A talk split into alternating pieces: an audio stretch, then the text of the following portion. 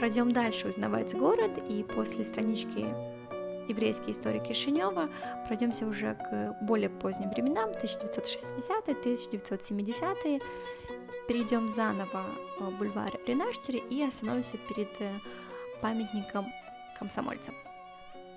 Памятник э, героям ленинского комсомола.